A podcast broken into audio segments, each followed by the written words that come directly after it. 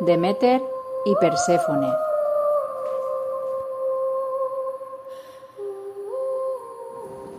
Hubo un tiempo en que la hierba siempre era verde y las flores nunca se marchitaban. No existía ni el invierno ni el hambre. La artífice de tanta belleza y maravilla era Deméter, la diosa de la naturaleza, los campos y las cosechas. Deméter tenía una hija llamada Perséfone, a la que amaba con todo su corazón y a la que acompañaba en todas sus labores.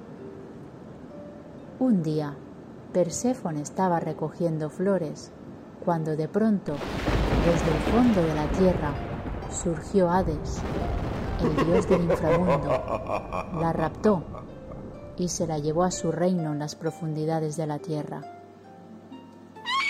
El grito de Perséfone fue oído por Deméter en las altas cumbres del Olimpo. Angustiada, bajó a la tierra y se puso a buscar a su hija durante varios días y noches sin encontrarla.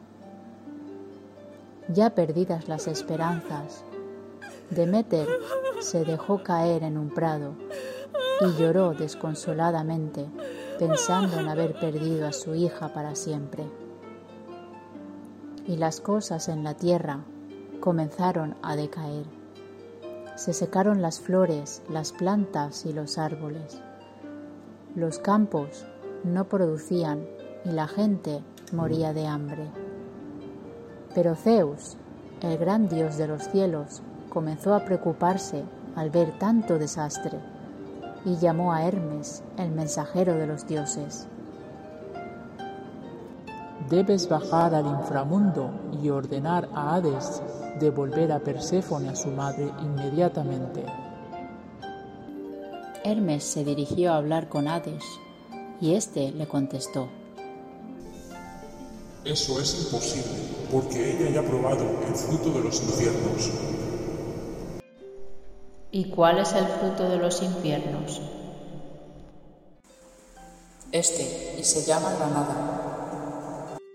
Si no la devuelves, provocarás la ira de Zeus. Está bien.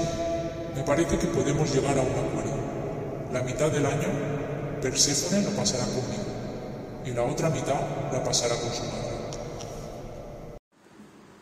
Y así, Perséfone regresó con Deméter. Y todo nuevamente floreció. La naturaleza revivió y todo se llenó de vida en la tierra. Pero, pasados seis meses, Perséfone debía volver al reino de Hades y vivir el resto del año con él. Deméter queda tan triste que vuelve a la tierra el frío, la soledad y la oscuridad. Y así es como nacieron las estaciones del año que hoy rigen la tierra.